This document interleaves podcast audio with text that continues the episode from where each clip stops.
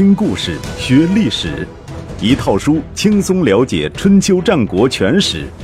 有声书《春秋战国真有趣》，作者龙震，主播刘东，制作中广影音，由独克熊猫君官方出品。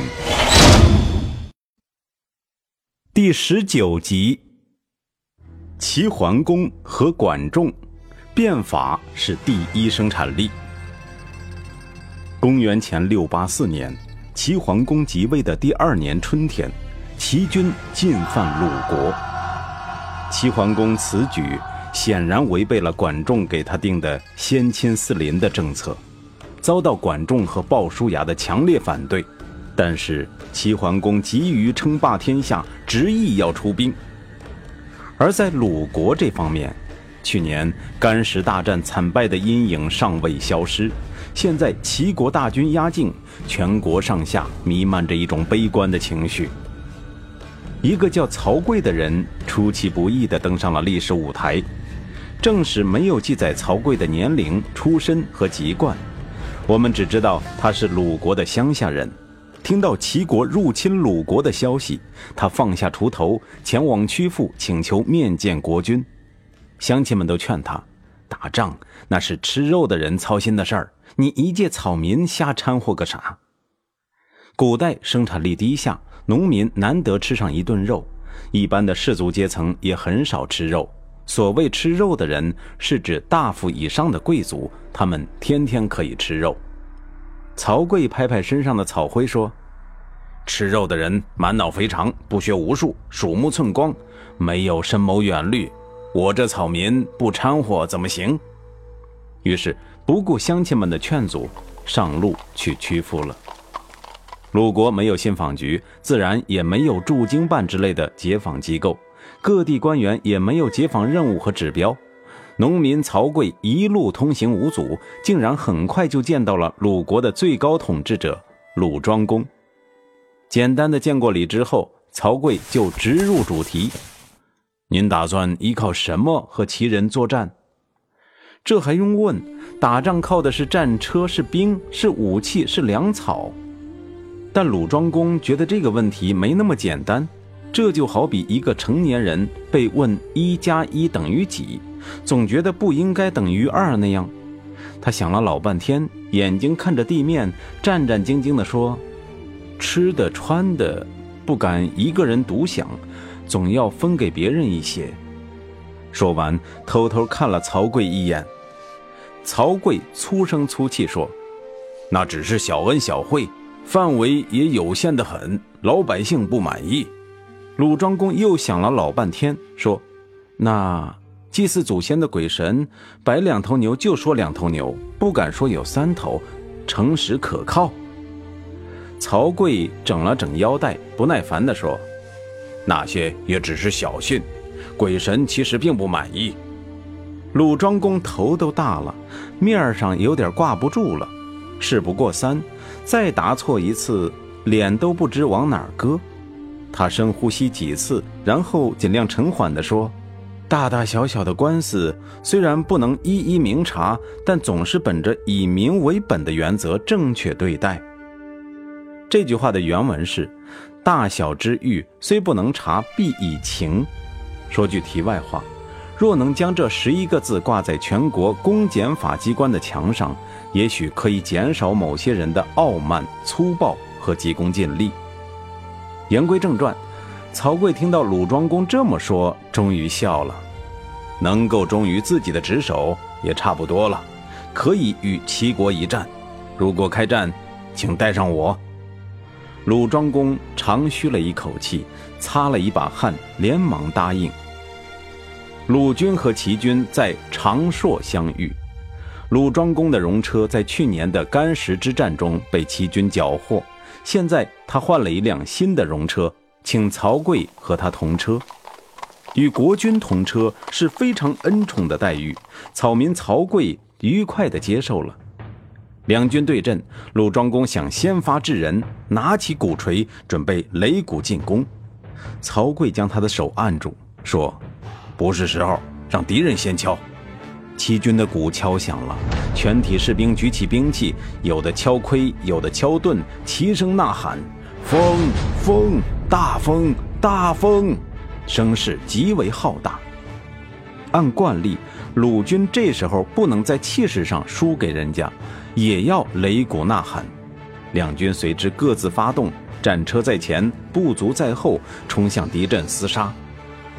可是齐军吼了一阵子，士兵们嗓子都有点发甜了，鲁国人还是毫无动静。大风呼呼地刮过鲁军阵地，吹得战旗猎猎作响。除此之外，整个鲁军方阵一片死寂。鲁国人不按常理出牌呀，齐国人没见过这种阵势，本来想跃马进攻，战车又悄悄往后退回了起跑线。部族手里的长戟也握出了汗，大伙都不知道对手葫芦里卖的是什么药。其实连鲁庄公也不知道曹刿在搞什么名堂。他很想擂鼓进军，可是曹刿将他的鼓槌牢牢抓在手里。齐军的战鼓再一次擂响，鲁军仍然纹丝不动。站在鲁庄公车上的曹刿松开了手，说：“可以了。”鲁军的战鼓终于轰轰隆隆地敲起来，听到鼓声，数百辆战车以势不可挡的速度冲向齐军阵地，战车后面的步兵也挥舞着手中的利刃，嗷嗷叫着冲过来。齐军先是惊愕，继而骚动，然后像退潮一般溃散。鲁军如同参加冬天的狩猎一般，在战场上四处屠杀着齐军士兵。那场景，连一贯温文尔雅的鲁庄公都禁不住在车上面红耳赤地吼起来：“杀呀，冲啊，把齐国人统统杀光！”齐军全线败退，鲁庄公下令全军追击，又被曹刿制止了。他仔细查看了齐军战车留下的车辙，又站在戎车前面的横木上，朝着齐军溃逃的方向眺望了一阵儿，然后才说。可以追击了。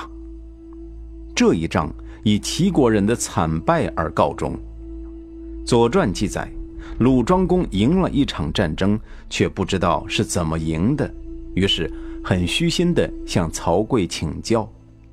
曹刿毫不客气说：“打仗比的就是勇气，一鼓作气是斗志最盛的时候，第二次鼓起勇气就不如第一次，第三次基本上就毫无勇气可言了。”敌人丧失斗志，而我方斗志旺盛，所以能打胜仗。至于追击之前，俯瞰地上的车辙，眺望敌人的旌旗，那是为了判断敌人是不是故意诱我军深入。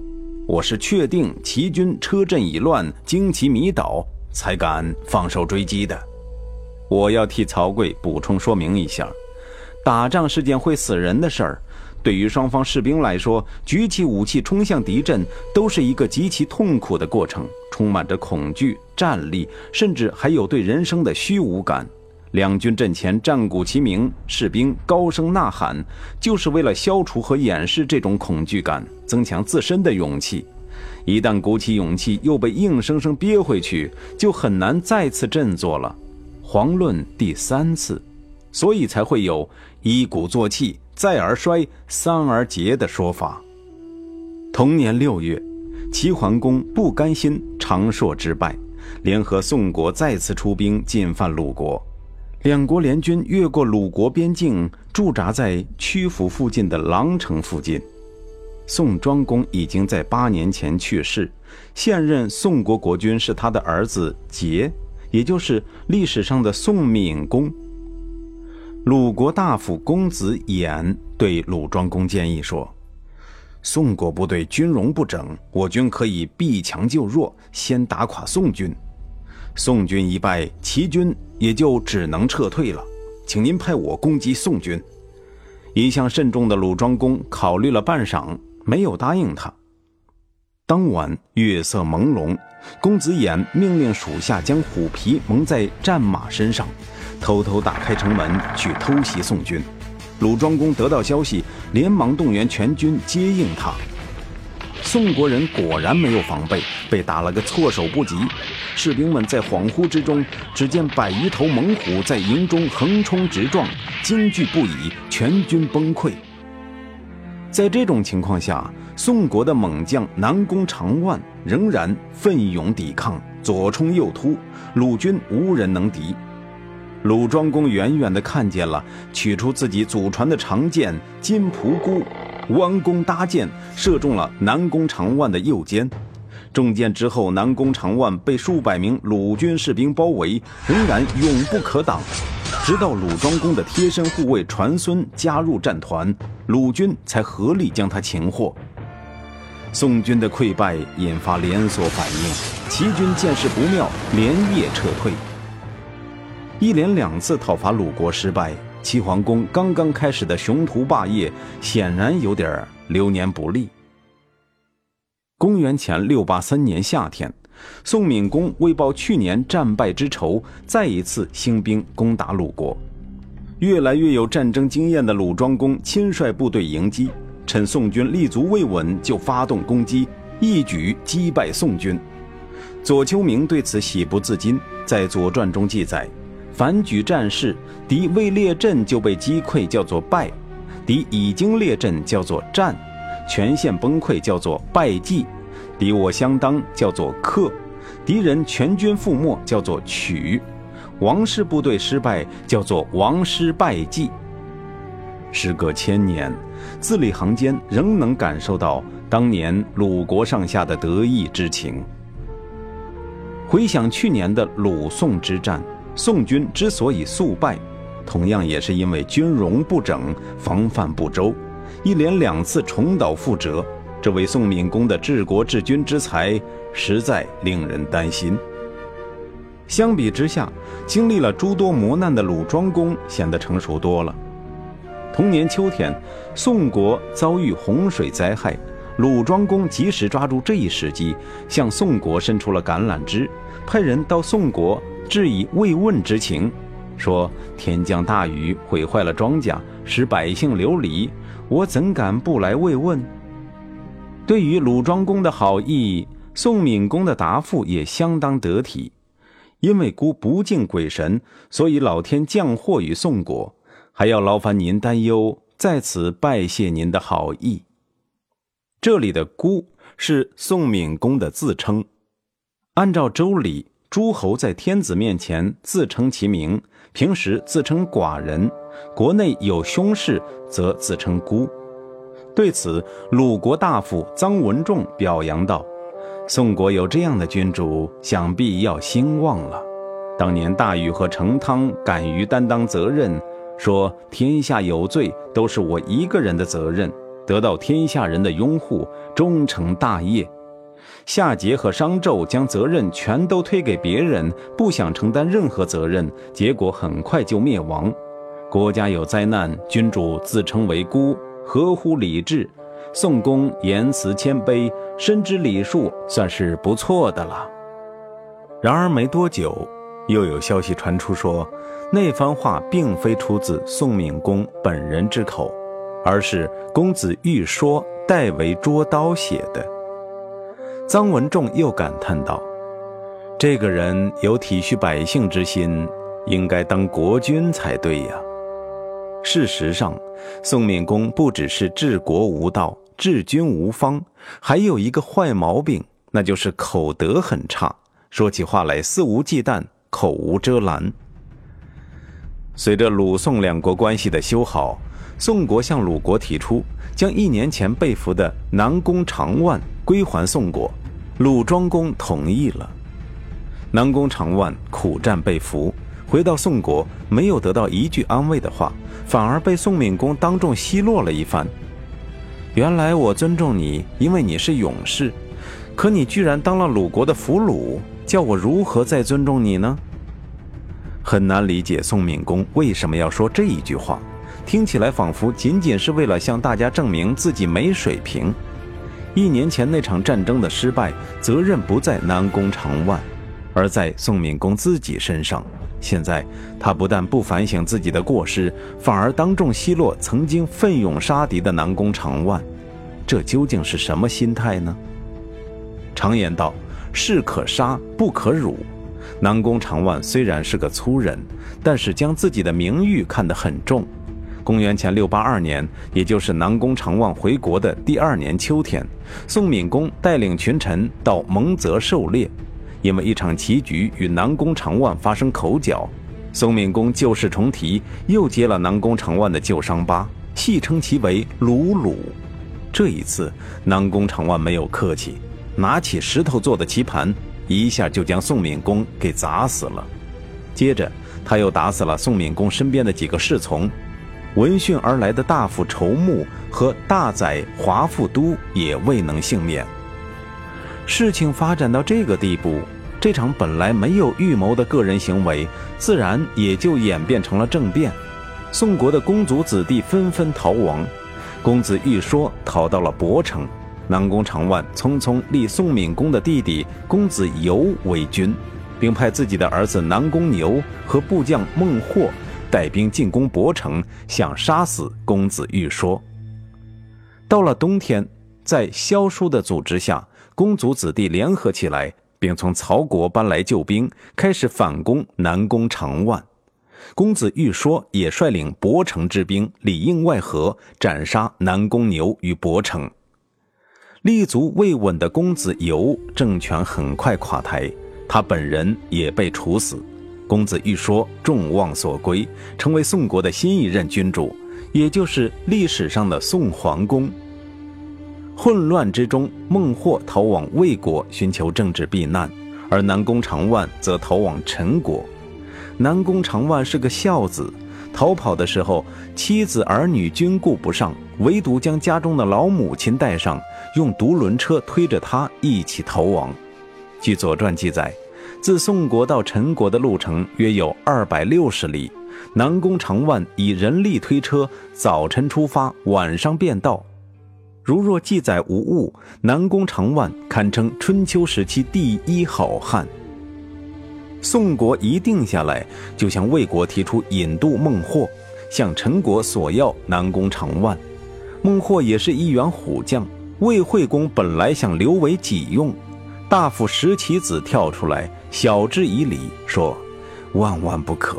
此人犯下逆反之罪，人神共愤，我们不应该保护他。您得到孟获，只不过得到一匹夫，却因此得罪了宋国，袒护罪人而失去盟国，这笔生意恐怕不划算吧？”魏惠公再三权衡，最终还是将孟获交给了宋国。那边。陈国人收受了宋国人的贿赂，遂答应引渡南宫长万。但是南宫长万不好对付，蛮干肯定是不行的。于是陈国人找来一群美女陪南宫长万喝酒，把他灌得烂醉之后，用犀牛皮将他包裹起来绑紧。即便是这样的措施，仍然不保险。当他们把南宫长万押送到宋国的时候，南宫长万居然已经挣破了犀牛皮，手脚都露出来了。这两个人的下场都很惨，被剁成了肉酱。至于有没有被用来包饺子，后人就不得而知了。齐桓公自即位以来，两次对鲁作战都没有取得成功，使他意识到战争并不是一件好玩的事，转而听从管仲的劝告，专修内政。致力于提升国力，富国强兵。公元前六八三年冬天，齐桓公亲自造访鲁国，到鲁国迎娶了周天子的女儿共姬。这里说明一下，周天子嫁女，鲁侯为主婚，是周朝初年就形成的传统。当年齐襄公迎娶王姬，也是由鲁桓公从中牵线搭桥的。通过操办齐桓公的婚事，鲁庄公与齐桓公之间有了面对面的接触，两国之间也冰释前嫌了。公元前六八一年的春天，齐国向鲁国发出邀请，以平宋乱为名，在北杏举行首届诸侯大会。但是这次大会其实举办的不怎么成功，至少没有齐桓公希望的那么成功。一是应邀来参加会议的国家很少。只有区区宋、陈、蔡、朱四个，更多国家持观望态度。二是有些国家的与会代表并非诸侯本人，而是上卿甚至是大夫这个级别的人物；三是会议没有形成纲领性的文件，也没有取得实质性的成果。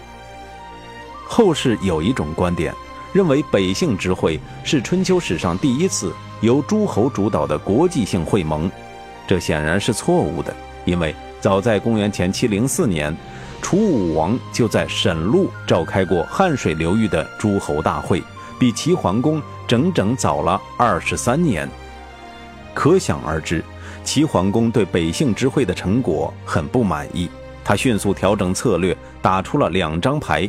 第一张牌以不赴会为罪名，派兵消灭了隋国；第二张牌主动与鲁国修好，并于当年冬天与鲁庄公在柯地举行了会盟。据《史记》记载，这次科地会盟的过程中，发生了一件意想不到的事儿。就在两国君主准备歃血为盟的时候，鲁庄公的随从武将曹沫突然跳上台来，手持匕首劫持了齐桓公，要求齐国归还在战争中侵略的鲁国之地。齐桓公被逼无奈，只好答应了他的要求。曹沫这才扔掉匕首，回到自己的座位上，从从容容坐下，就像什么事情也没有发生一样。齐桓公对此非常恼火，打算对逼迫下的承诺置之不理，被管仲劝阻了。诺言就是诺言，因为蝇头小利而失信于诸侯，实在不划算，还就还吧。于是齐国将曹沫参与过的三次战争中所侵占的鲁国土地。悉数归还。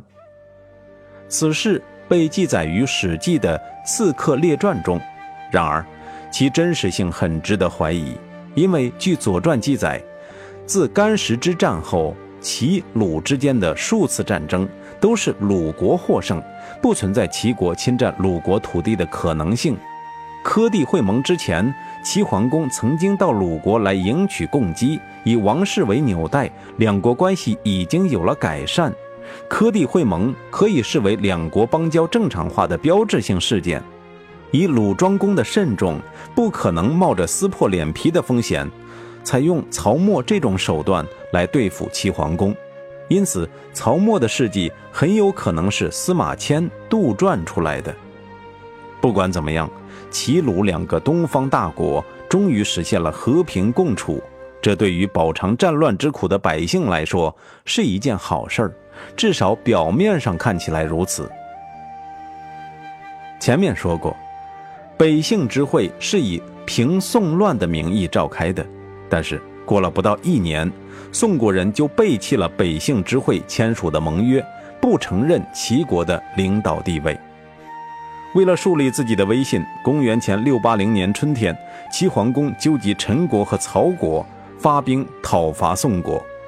根据管仲的建议，出兵之前，齐国派了一位使者前往洛邑，恳请周天子派部队前来助威。